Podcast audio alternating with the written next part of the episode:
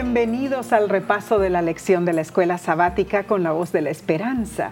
Nos sentimos felices porque nos acompañan, sea por televisión, por Facebook o por YouTube. Y rogamos al cielo en oración que Dios les bendiga ricamente. Hoy comenzamos un nuevo trimestre, Omar, el segundo trimestre del 2021. Y estas tres elecciones van a estar impresionantes. Va impresionante. Claro que sí, están basadas en el hermoso título la promesa, el pacto eterno de Dios. Y quizá te preguntes, ¿a dónde puedo conseguir la copia de la lección de escuela sabática? Bueno, puedes entrar a, nuestra página lavoz.org diagonal escuela sabática. El autor de la lección, el doctor Gerard Hassel, enseñó Antiguo Testamento y Teología Bíblica en el Seminario Teológico Adventista de la Universidad de Andrews. En su introducción al tema del trimestre, el doctor Hassel nos dice, los asesinos, los adúlteros, los fanáticos, los mentirosos, los ladrones e incluso los incestuosos, todos pueden ser considerados justos como el mismo Dios. Y este maravilloso regalo está esta concesión de justicia le llega por fe y solo mediante la fe. La sangre de Jesús no solo trae perdón, sino también purificación, sanidad y restauración. Entonces comenzamos, Omar, con la lección número uno del segundo trimestre para el 3 de abril de 2021. Se titula ¿Qué ocurrió? Y esta semana veremos lo que pasó con la perfecta creación de Dios. Y finalmente aborda el tema del trimestre. ¿Qué está haciendo Dios con el fin de que todo vuelva a ser como al principio? Es verdad, el versículo de esta semana sí es muy interesante, porque nos dice lo siguiente. Entonces dijo Dios, hagamos al hombre a nuestra imagen conforme a nuestra semejanza. Y creó Dios al hombre a su imagen, a imagen de Dios lo creó. Varón y hembra lo creó. Palabras claras, ¿no es cierto?, de parte de Dios, Nesí. Amén. En estos versículos vemos el comienzo de todo, Nesí. Es cierto, y es como una introducción, pero durante todo el trimestre también analizaremos con cuidado cuál es el pacto de Dios, qué ofrece e incluso qué exige. Entonces, Omar, ¿por qué estamos como estamos? ¿Qué ocurrió? Ese es el título de esta semana. Ah, y esto es, algo interesante. Y esa es la pregunta que se hacen los secularistas, los que dudan de las Santas Escrituras. Hmm. Eh, quizás un mejor título, yo, yo digo nomás, eh, para este estudio sería ¿Qué causó el desastre? Hmm. Ahí veo que entenderíamos un poco más. No es solo un caso ¿qué pasó? Eh, más bien debemos estudiar las razones y las consecuencias, sí.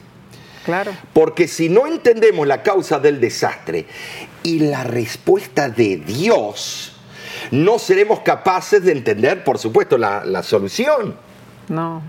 Solo si entendemos lo que salió mal en primer lugar, podremos comprender qué es realmente la salvación de Dios. Ahora, recordemos que cada día de la creación, nuestro Creador terminaba diciendo sus célebres palabras, que todo era bueno. Analicemos el texto de esta semana. Desde el mismo principio, el registro sagrado proclama la preeminencia del hombre por encima de todas las otras criaturas de la tierra. La expresión en plural hagamos fue considerada casi al unísono por los teólogos de la iglesia primitiva como que indica a las tres personas de la deidad, Ahora, sí, la palabra hagamos requiere la presencia por lo menos de dos personas que celebran un consejo. Muy cierto. Es, eso es lo cierto. Las declaraciones de que el hombre había de ser hecho a nuestra imagen y fue hecho a imagen de Dios, ¿sí? llevan a la conclusión de que los que compartieron esa decisión deben ser personas de la misma familia de la deidad, hmm. la deidad en sí. Es interesante, Omar, porque eh, Patriarcas y Profetas menciona lo siguiente. El hombre había de llevar la imagen de Dios, tanto en la semejanza exterior como en el carácter. Esa imagen se hacía más evidente en términos de la naturaleza espiritual del ser humano. O sea, llegó a ser un ser viviente, dotado de libre albedrío y una entidad autoconsciente. Esa naturaleza reflejaba la santidad divina de su hacedor, hasta que el pecado destruyó esa semejanza divina.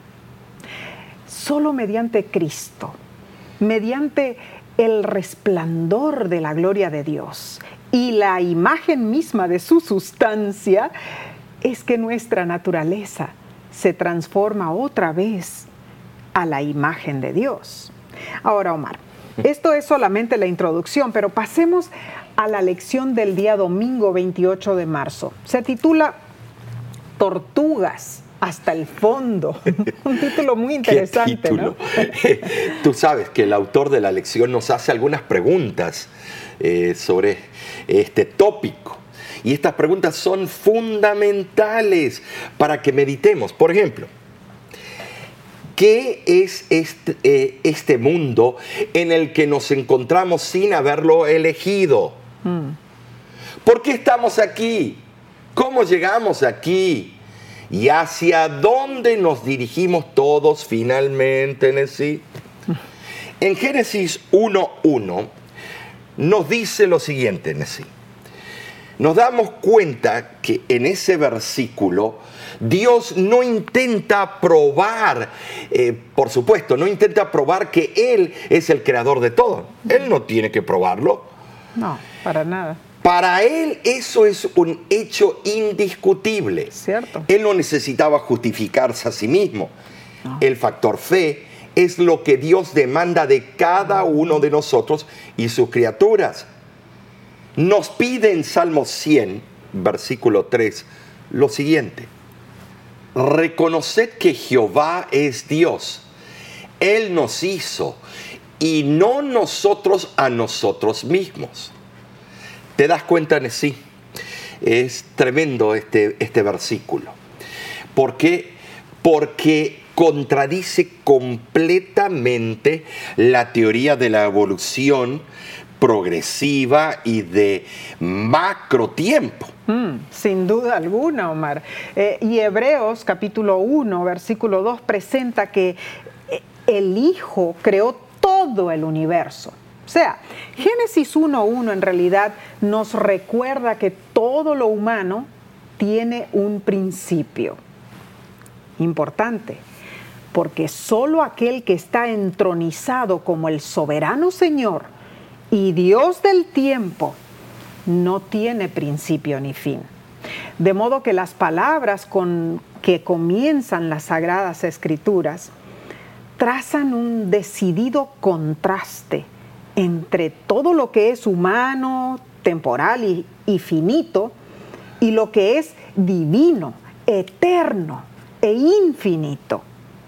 Génesis 1.1 afirma que Dios es, antes de todo lo que existe y que es, en forma excluyente, la única causa de todo lo demás. Entonces, Omar, este versículo es el fundamento de todo pensar correcto en cuanto al mundo material. Así es.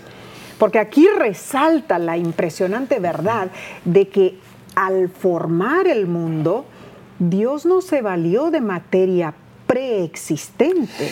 Y así es, sí, es, es eh, impresionante. Génesis 2.7, por ejemplo, eh, es claro cuando dice, Jehová Dios formó al hombre del polvo de la tierra, inspiró en sus fosas nasales el aliento de vida y el hombre se convirtió en un ser vivo. Ahora Génesis 2, del 18 al 27, describe la creación de Eva. Mm. Ay, eso es fascinante. Dice que fueron hechos a la imagen de Dios y sus descendientes se esparcirían por toda la tierra. Mm. Génesis 1, 28. El hecho es simple y claro, Nesí. Ahora, si no iban a morir, Nesí, eh, escúchame, eh, si no iban a morir, iban a llegar, no, iban a llegar a un momento que iba a haber una población densa. Hmm. Entonces tal vez hubiera a Dios arreglado los otros planetas del sistema solar para colonizarlos con los seres de esta tierra. y no sabemos, son idea, no sabemos. La Biblia no intenta elaborar argumentos para justificarlo, ni explicarlo, ni probarlo. Sencillamente lo aceptamos por fe, ¿sí o no, Es cierto. Claro. Es cierto. Se cuenta que una vez un niñito le preguntó a su padre, ¿de qué tamaño es Dios? Entonces al mirar al cielo, el padre vio un avión y le preguntó a su hijo, ¿de qué tamaño lo veía el avión? Y el niño le contestó, muy pequeño, tanto que ni se alcanza a ver, papá. Entonces el padre lo llevó al niño al aeropuerto. Y allí, al estar muy cerca de un avión, le preguntó otra vez, ¿y ahora de qué tamaño es el avión? Y el niño le respondió asombrado, papá, es enorme. El padre entonces le dijo, del mismo modo es Dios para ti, su tamaño va a depender de la distancia que tú tengas de Él. Y asimismo, tu experiencia con Él. Cuanto más cerca estés de Dios, mayor Él será en tu vida. Te das cuenta de sí que, sabio ese padre, porque no solamente habló a la mentalidad de un niño, sino a la mentalidad de todos nosotros. Muy cierto. Impresionante. Es solamente a través de la fe que podemos afirmar a Dios y su creación, porque en realidad ninguno de nosotros estuvo allí para ver el proceso de la creación. Bueno, hubiera sido imposible que estuviéramos allí en nuestra propia creación. Eh, la lección menciona que incluso los secularistas, independientemente de su punto de vista sobre los orígenes, tienen que adoptar ese enfoque con fe por la misma razón que nosotros, como creacionistas. Ninguno de nosotros estuvo allí para ver el evento.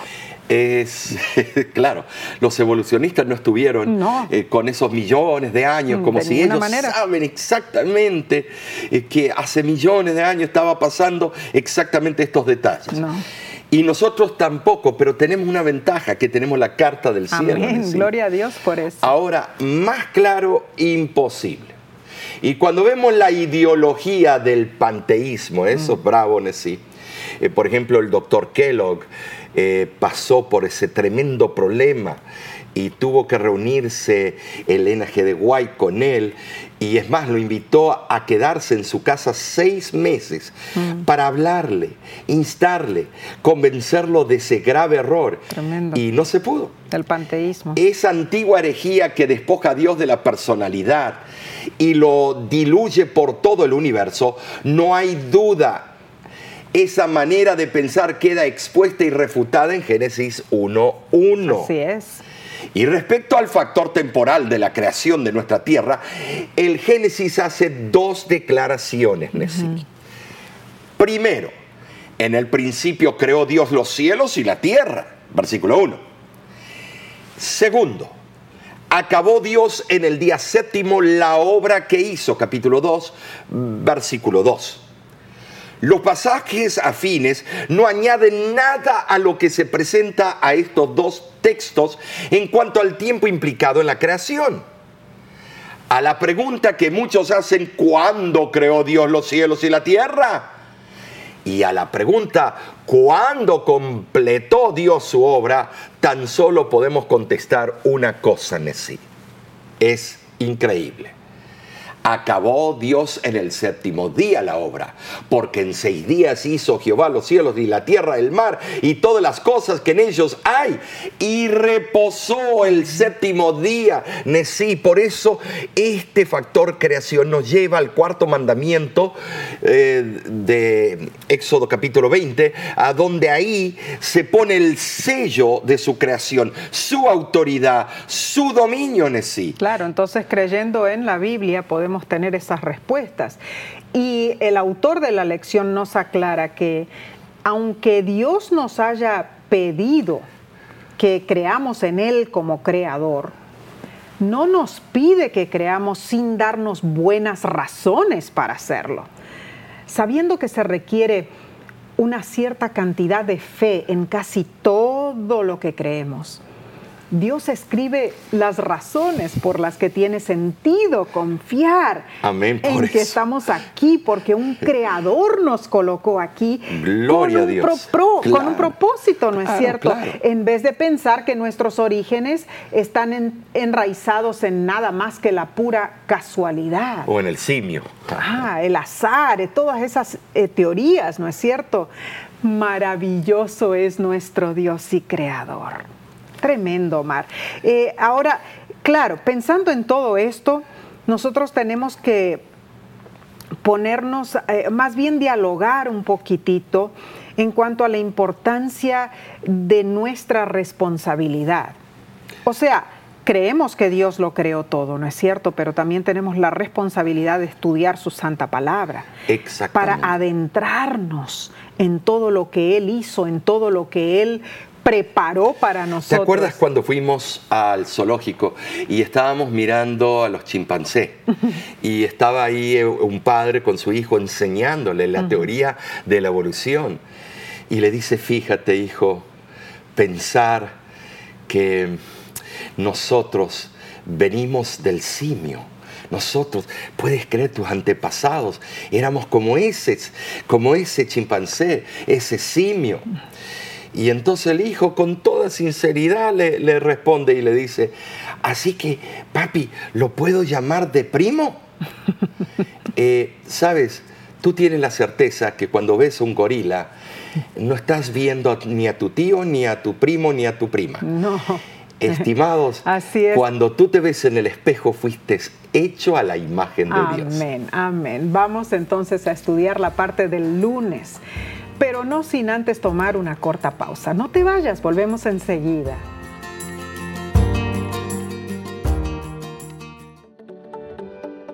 En nuestra aplicación puedes encontrar más contenido como este que te ayudará en tu vida espiritual. Lo puedes descargar visitando nuestra página web lavoz.org.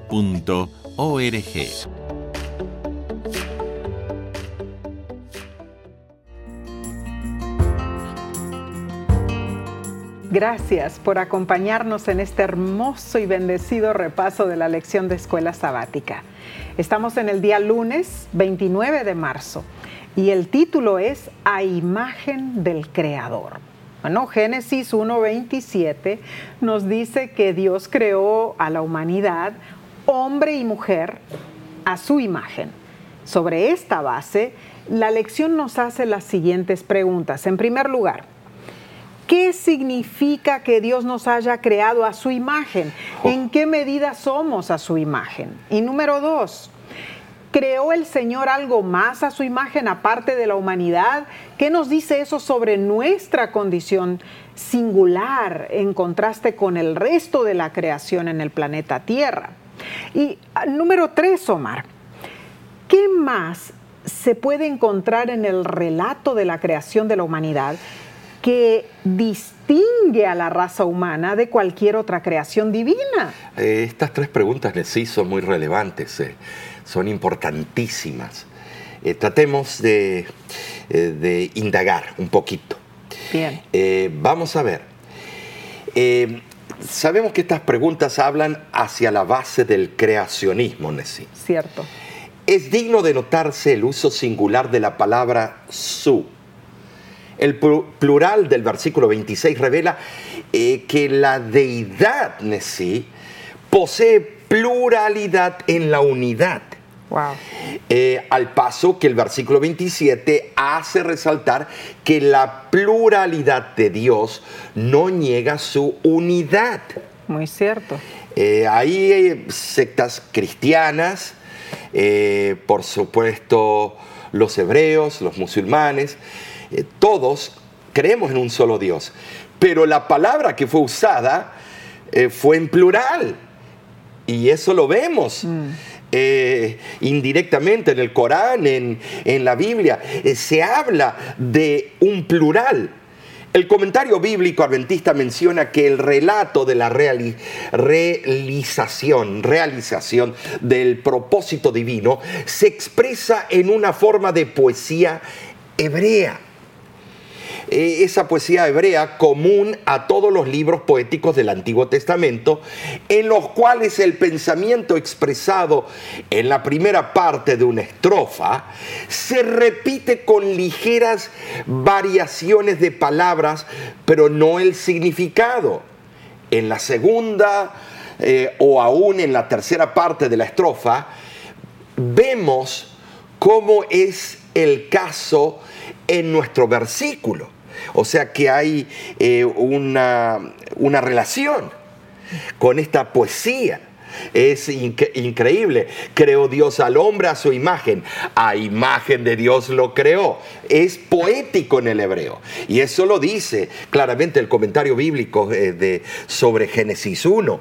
Es impresionante cómo el juego de palabras, si uno lo lee en el hebreo, hay, hay, es un idioma poético cuando habla en el Pentateuco o en el libro de Salmos. Es muy interesante que muchos de estos libros se canta mm. en día sábado. Eh, se canta porque tiene esa, eh, esa eh, ese ritmo. todo, todo, todo se une en el hebreo. Pero cuando se traduce no tiene ese mismo sonar ese, ese tono, no, no, Entonces, lo tiene. en el hebreo original tiene una fluidez poética, ¿no es cierto? Oh, es precioso. Debe ser hermoso. Entonces, esto nos da a entender, Omar, de acuerdo a estos versículos, que somos los únicos en esta creación, ¿no es cierto? Hechos a la imagen de Dios. O sea, el libre albedrío es una peculiaridad sustancial que tenemos. Y el poder de amar es la característica principal de Dios. Estas cualidades nosotros las heredamos de nuestro propio creador. Hermoso eso. Ahora veamos. Es, lo que vamos a ver es algo curioso. El relato distintivo de cómo Dios creó a Eva dice que la formó de la costilla de Adán. En otras palabras, del mismo material o sustancia que fue creado Adán. Entonces, no hay duda, tanto hombres como mujeres compartimos el extraordinario privilegio de ser creados a la imagen de Dios y tenemos el mismo mapa genético.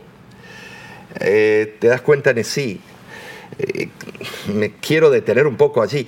Qué privilegio es decirle a la gente que yo tengo los genes de Dios. Gloria a Dios. Eh, ah, entonces somos mini dioses. No, no, no. No, no de ninguna Él nos hizo a su imagen con una, un mapa genético. Entonces Dios tiene un mapa genético. No lo sabemos. Pero el de Él es eterno, sustancia eterna, inexplicable.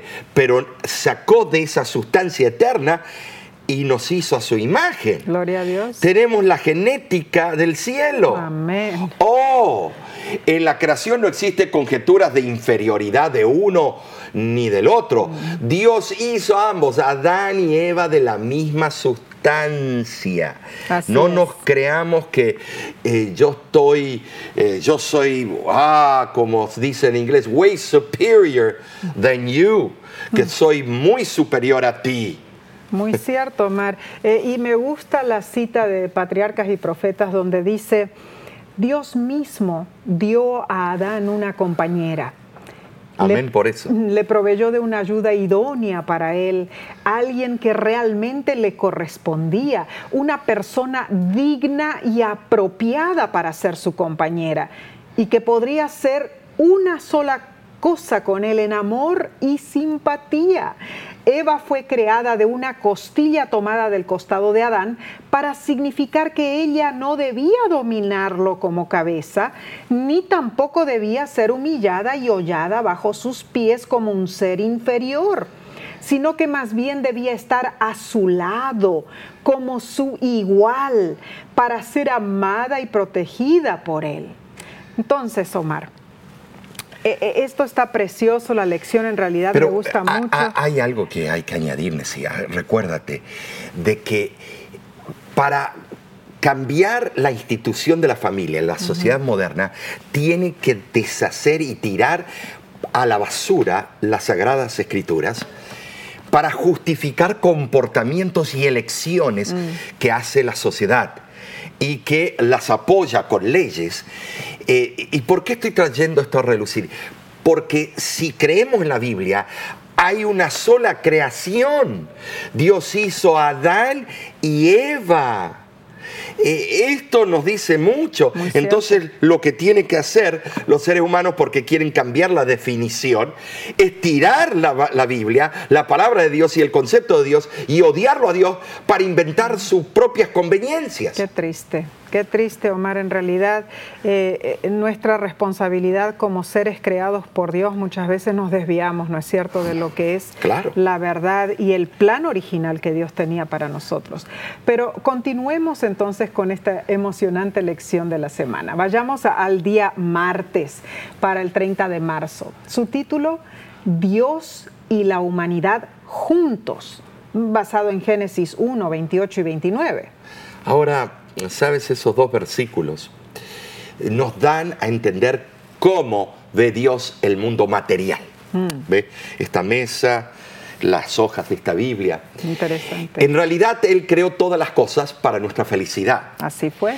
En esas primeras escenas de la historia humana vemos que Dios es explícito en dar instrucciones divinamente sabias Adán y Eva. Sí, esto es importantísimo, debemos de notar eso. Muy serio. Bueno, cuando vemos el versículo 28, vemos dos órdenes que le dio el Creador a Adán y a Eva. En primer lugar, procrear. En segundo lugar, ser mayordomos del planeta Tierra. Estos dos comandos han sido completamente ultrajados por las generaciones que siguieron a Adán y a Eva. El sexo se lo ha degenerado en algo bajo y sucio. Y la naturaleza la estamos destruyendo a diestra y siniestra.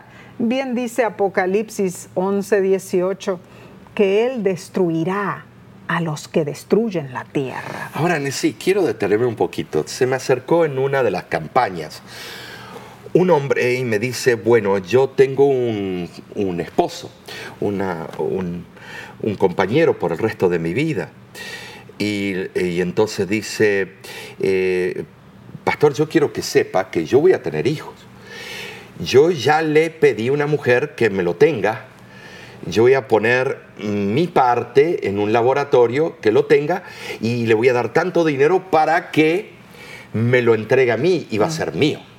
Entonces, fíjate em, lo que va a ser eh, tener hijos en el futuro de acuerdo a la sociedad. Es todo diferente al plan original. Un diseño de laboratorio. Entonces, lo, lo, explicaste muy bien, pero debemos seguir eh, para entender la dinámica. Las bendiciones de Dios conferidas a los seres vivientes fueron repetidas al fin del sexto día con adiciones especiales apropiadas para el hombre y para la mujer. Por ejemplo, Dios los bendijo, no lo bendijo solamente al hombre. Esto indica que la creación de Eva debe haber ocurrido antes de que terminara el sexto día, Amén. y que las bendiciones y responsabilidades que le fueron conferidas fueron compartidas por ambos de igual manera. es. Es notable entender que los próximos puntos que aparezcan en pantalla, que es muy importante. Veamos, número uno. La bendición del Creador se refería a la propagación y perpetuación de la especie, una bendición que nunca ha sido rescindida por Dios y que es el origen de los miles de millones de seres humanos que ahora llenan todos los continentes de este mundo. Número dos, esta revelación también contiene instrucciones en cuanto al deber y destino del hombre de regir las obras de la creación de la tierra. Una comisión que concede al hombre el derecho de utilizar para sus necesidades los vastos recursos de la tierra mediante labores de agricultura y minería, eh, investigaciones geográficas, descubrimientos científicos e mecánicas. Eh, ¿Te das cuenta estos puntos, Nesí? estamos entrando en una dinámica que los científicos dicen ser los expertos. Mm. Y tal vez sean, pero sin el factor espiritual mm. eh, quedan incompletos. Bueno, ahora todo lo que dijiste, Omar, eh, es cierto. Dios expresó su voluntad a Adán y a Eva como personas inteligentes. Así es. ¿Es cierto? Que podrían lógicamente acatarse y responder al plan divino. Todo lo que Dios les proveyó a Adán y a Eva era para cubrir sus necesidades. Ellos no habían hecho nada para merecerlo. Solo eran receptores de algo que Dios les regaló. Ahora sabemos por el registro divino, también que explica en el versículo 29 de Génesis 1, es muy importante, que el hombre había de comer tanto de los productos del campo como de los árboles. En otras palabras, cereales, frutas oleaginosas y frutas frescas.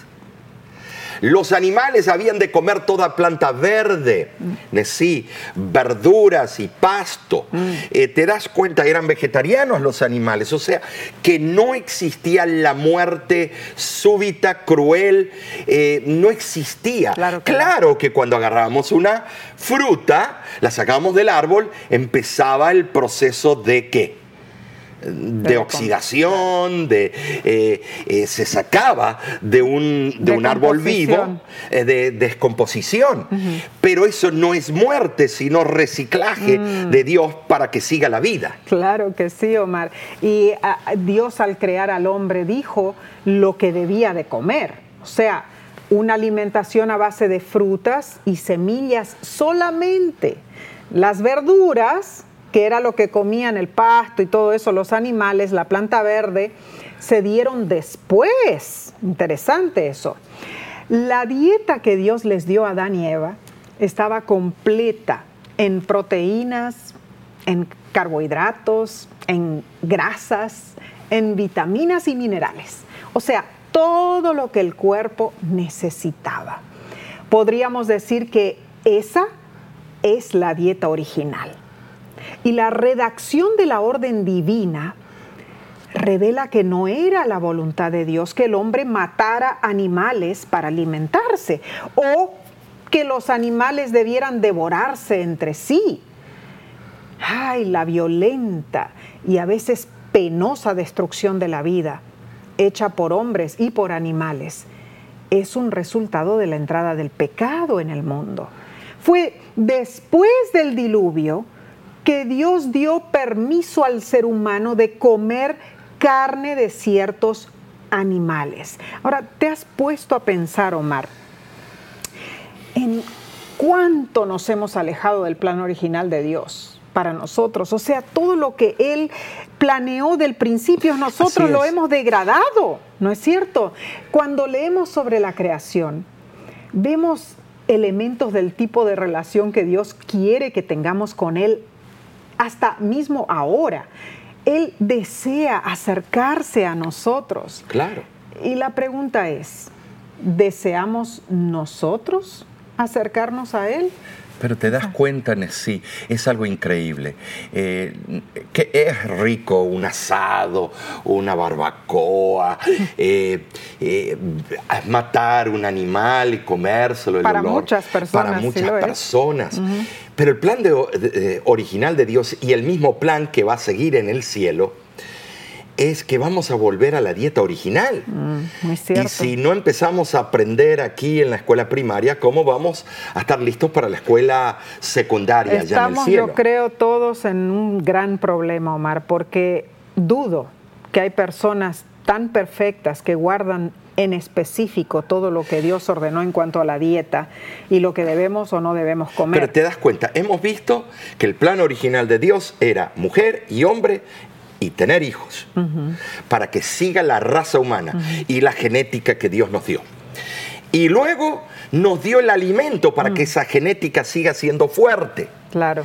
Eh, te das cuenta, pero nosotros hemos cambiado la comida el glotonería por glotonería y otras cosas, y yo soy el culpable de muchas de estas cosas, y también la institución, la primera institución que Dios creó, y no estamos aquí dando una opinión que esto está mal, que esto está, eh, esto está bien, solamente estamos exponiendo lo que Dios hizo y cuál era su plan original. No queremos que nadie se sienta mal, sino que tú te des cuenta que este fue el plan, tú eliges el plan del mundo o el plan de Dios. Y en realidad vemos claramente cómo el hombre y la mujer han degradado ese plan de Dios.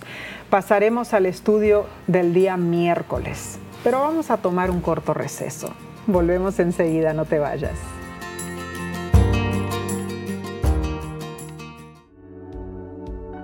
Con seguridad estás disfrutando este estudio de la escuela sabática.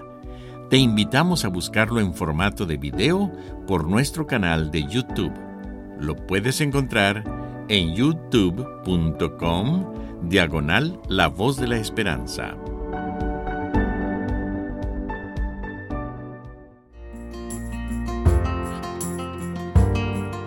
Nos alegra que nos acompañes en el estudio de esta hermosa lección. Estamos repasando el día miércoles 31 de marzo. El título es En el árbol. Así es. Hablaremos de ese famoso árbol. Tremendo va a estar esto. Y leo de Génesis capítulo 2 versículos 16 y 17.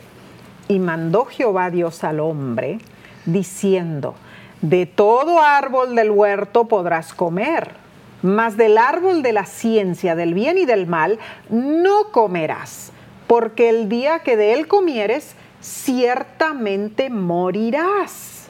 Estos versículos son claros, Omar. Entonces, ¿qué podemos comentar sobre este tema? Bueno, sí, esta es la base de, yo digo, la base del cristiano. Mm. Si comprendemos este tema, el origen del mal, eh, comprenderemos el resto de las profecías y doctrinas bíblicas, así, es. así como los dominós, uno cae detrás del otro. Mm. Entonces creo que nos daría, no, no nos puede dar el tiempo eh, para explicarlo todo, mm. pero tocaremos los puntos más relevantes e importantes. Esta prueba dada por Dios brindó a Adán y a Eva la oportunidad de ejercer su libre albedrío, la libertad de elegir entre dos opuestos mm.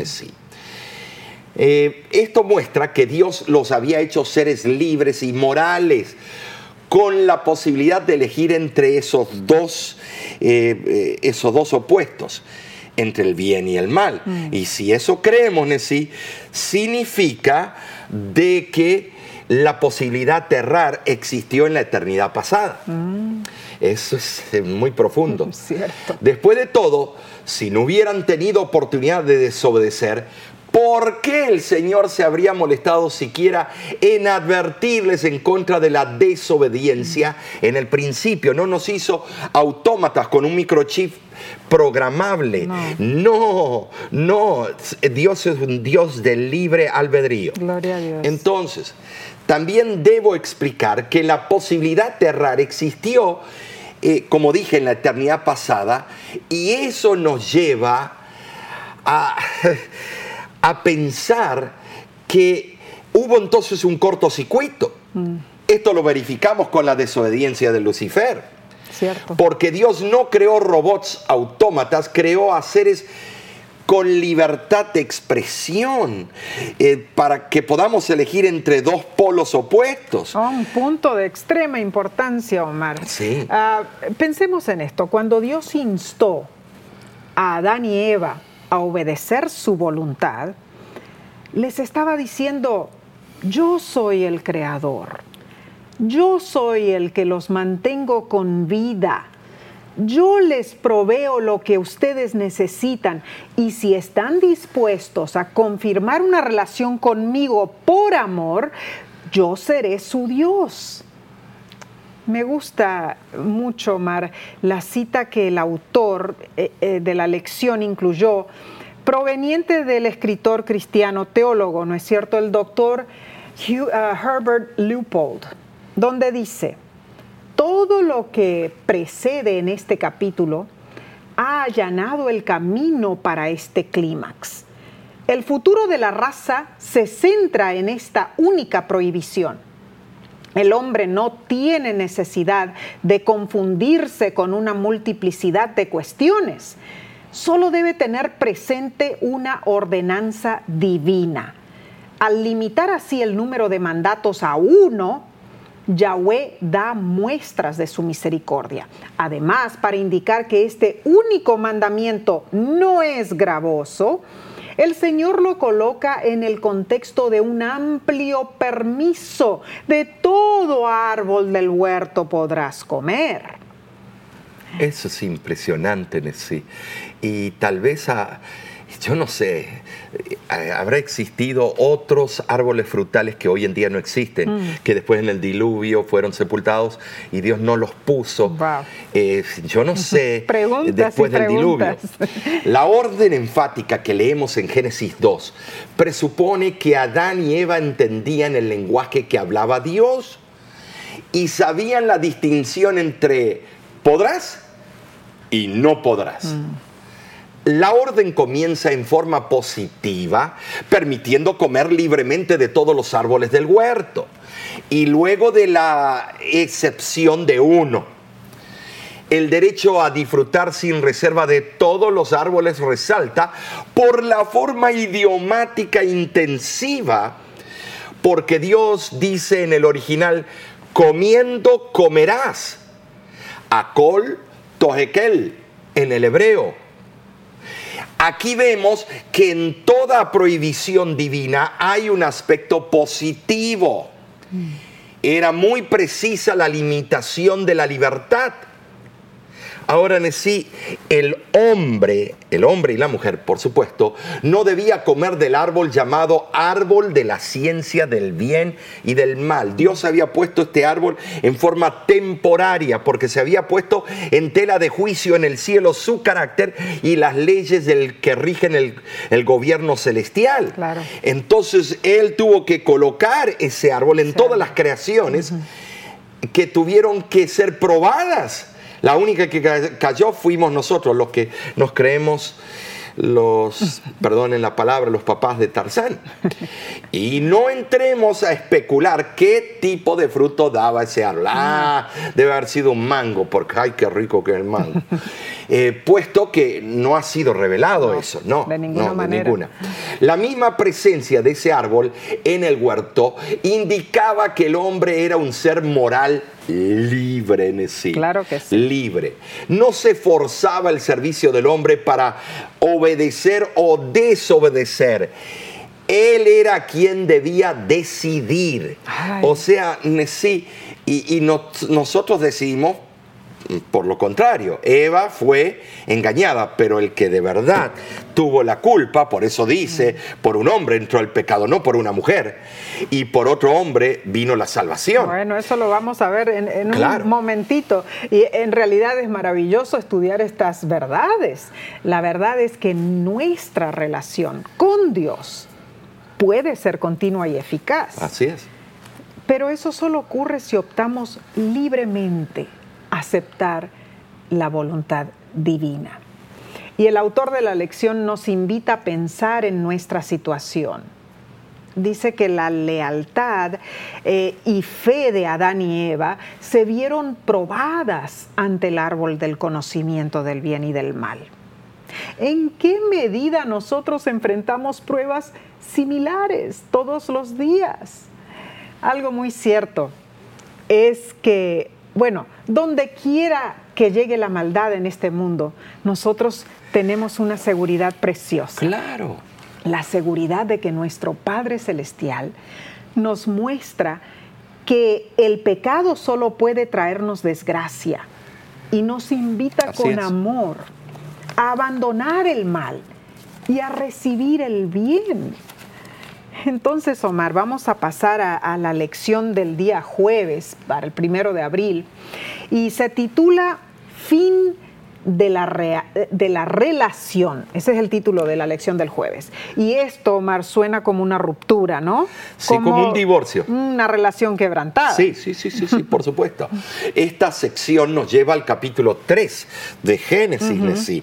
Es importantísimo notar que en el capítulo 3, versículos del 1 al 6, leemos que un solo momento de descuido acarrió miles de años de ruina y dolor. Aquí estamos, tú y yo y todos ustedes. Y todo ese sufrimiento podría haberse evitado. Eh, vemos con la pandemia eh, los que han muerto, millones alrededor del mundo. Es una tristeza. La causa del pecado es la muerte. Y debemos leer con cuidado, detenernos a leer esos versículos. Claro que sí, eh, estoy de acuerdo. Entonces vamos a leer Génesis capítulo 3 del 1 al 6. Dice, pero la serpiente era astuta, más que todos los animales del campo que Jehová Dios había hecho, la cual dijo a la mujer, ¿con que Dios os ha dicho no comáis de todo árbol del huerto? Y la mujer respondió a la serpiente, del fruto de los árboles del huerto podemos comer pero del fruto del árbol que está en medio del huerto, dijo Dios, no comeréis de él, ni le tocaréis para que no muráis. Entonces la serpiente dijo a la mujer, no moriréis sino que sabe Dios que el día que comáis de él serán abiertos vuestros ojos y seréis como Dios, sabiendo el bien y el mal y vio la mujer que el árbol era bueno para comer y que era agradable a los ojos y árbol codiciable para alcanzar la sabiduría. Y tomó de su fruto y comió. Y dio también a su marido, el cual comió así como ella. ¡Qué tristeza, Omar! Fue una desobediencia atrevida e irrespetuosa. Eh, yo me imagino qué shock habrá sido para Dan, ah, pero también su esposa era una muñeca, era Miss Universo, que estaba ahí adelante y él temía perderla. Pero lo que más me interesa de estos versículos, Nesí, es que dice que eh, eh, Dios dialogando uno con el otro, dice, porque el hombre ya es como uno de nosotros. Mm. Y entonces, eh, ¿por qué? Porque ya sabe y ya tiene el conocimiento del bien y el mal. Entonces, mm. ¿eso significa que Dios pecó? no.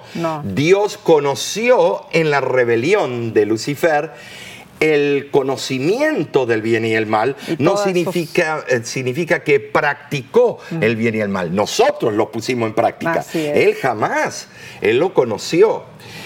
Pero debe, debo recalcar que el versículo dice que Eva le convidó el fruto a Adán y él lo comió. Entonces yo me imagino que Adán, cuando la vio que se quedó sin la vestimenta de luz y la vio completamente eh, así en traje, como decimos, de Adán y Eva, eh, habrá dicho, wow, eh, y entró la pasión, no el amor genuino, sino la pasión, y él actuó con pasión. Entonces menciona el comentario bíblico adventista lo siguiente, deplorable como fue la transgresión de Eva y cargada como estuvo de calamidades futuras para la familia humana, su decisión no abarcó necesariamente a la humanidad en el castigo de su transgresión fue la elección deliberada de Adán en la plena comprensión de la orden expresa de Dios, más bien que la elección de ella, lo que hizo que el pecado y la muerte, muerte fueran el destino inevitable de la humanidad. Eva fue engañada, Adán no lo fue. Interesante en sí esto, porque esto tenemos que recalcar. Eh, porque eh, por ese resultado de la transgresión de Adán, fue que la relación entre Dios y los seres humanos se quebró o se cortó el, el cordón umbilical como era, al principio. Qué triste, qué triste. ¿Y qué decimos de la serpiente, sí? Mira lo que dice, la serpiente presentada como una criatura más astuta que otros animales. Mm. El libro Historia de la Redención añade esta autora de que era el más hermoso. Dice que cuando le daba el sol, eh, era de varios colores, brillaba su su piel, pellejo, como sea. Y le, y le, habría causado impresión a Eva. Y que volaba, tenía alas. Y usted dice, ¿dónde? La Biblia dice, pero claro, cuando la maldijo y le dijo, ahora te arrastrarás. Mm. ¿Quiere decir que antes no se arrastraba, señores estimados? Eh, ¿Quién sabe en realidad Tenía cómo era? patas y tal vez alas. Eh, la palabra astuto en el hebreo, arum, se usa en la Biblia unas pocas veces para identificar una tendencia desfavorable de carácter, con el significado de ser diestro o hábil. Mm. Dios conversaba diariamente con Adán y Eva en el huerto del Edén, sí, no tenía excusa nuestros primeros padres, como nosotros no la tenemos. No los había dejado en la ignorancia de los sucesos del cielo. Les había enseñado de la apostasía de Satanás. Les había dicho de las artimañas de la serpiente antigua. Les había dicho cómo engañó a seres más inteligente que ustedes, Adán y Eva. O sea que ustedes se tienen que cuidar. Por eso nosotros bajamos a entrenarlos, a enseñarles a ustedes. Me imagino, Mar, que el enemigo estaba pendiente, buscando la primera oportunidad para hacerlos caer, ¿no es cierto? La prueba de nuestros primeros padres se permitió para probar su lealtad y amor era una prueba esencial. ¿Para qué? Para su desarrollo espiritual, para la formación del carácter. Felicidad eterna habría sido el resultado para ellos si hubieran salido indemnes de esa prueba tan importante. Y, me gustaría leer una cita muy interesante. Dice así, puesto que Dios no quería que fueran tentados por encima de su capacidad para resistir, no permitió que Satanás se les acercara a la semejanza de Dios y en cualquier otro lugar, sino en ese árbol. Ah, Omar, entonces aquí vemos que Satanás en realidad solo podía utilizar ese espacio donde se encontraba ese árbol prohibido.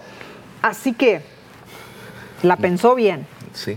Mm, ¿No es cierto? Vino allí en la forma de un ser no solo muy inferior a Dios, sino muy por debajo también del hombre, aunque era un ser astuto como la serpiente, ¿no? Satanás usó como medio un mero animal y así persuadió y engañó a Eva a quebrantar la orden de Dios. La verdad que fue una verdadera tragedia en sí.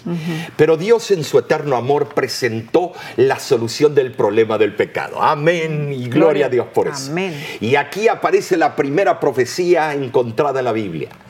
Eh, como dije antes, Génesis 3.15, y dice, y pondré enemistad entre ti y la mujer, y entre tu simiente y la simiente suya nosotros somos descendientes de Cristo. Esta te herirá en la cabeza y tú le herirás en el calcañar. Esta es la profecía madre de todas. ¿Por qué digo esto, Nesí? Porque es la primera que disipó la oscuridad del pecado y les dio esperanza a Adán y Eva, a ti, a mí, a todos. Todas las profecías apuntan al Mesías que quita el pecado del mundo. Pero eh, esta es muy, eh, esta profecía es muy especial. Y vamos a terminar eh, con un resumen de las palabras del comentario bíblico adventista, que habla sobre esta profecía, la simiente. Eh, se expresa esa palabra en forma singular, mostrando que no será una multitud de descendientes de la mujer los que en conjunto se aplastarán la cabeza de la serpiente, sino más bien que un solo individuo hará eso. ¿A quién se refiere el comentario bíblico? A Cristo. Estas observaciones muestran claramente que en este anuncio está condensada la relación del gran conflicto entre Cristo y Satanás, una batalla que comenzó en el cielo y continuó en la tierra, donde Cristo otra vez derrotó a Satanás. Mm, tremendo. Por eso, en este momento que hemos estudiado el origen del pecado, que hemos visto el plan original, hemos visto todo el comienzo y el pacto que Dios tuvo que hacer con nuestros primeros padres para llegar hoy en día y tener una esperanza de salvación. Qué hermoso, ¿no es cierto? Allí a donde tú estés, ¿por qué no lo aceptas a Cristo? ¿Por qué no te entregas a Él? En resumen, aprendimos en esta lección, Dios nos creó a su imagen. Y eso es algo hermoso. Pero no termina todo aquí, no, La semana que viene vamos a continuar con una nueva lección. Así es, es otra lección fascinante y se titula conceptos básicos del pacto. Allí vamos a aprender la clave del verdadero pacto que Dios hizo con la raza Yo estoy emocionado, no, puedo esperar. Pero eh, por favor, invita a tus amigos, invita a tus familiares, que se unan, eh, que eh, se registren en nuestro canal de YouTube para que podamos juntos con la voz de la esperanza estudiar el repaso de la lección. te esperamos por este mismo medio la próxima semana.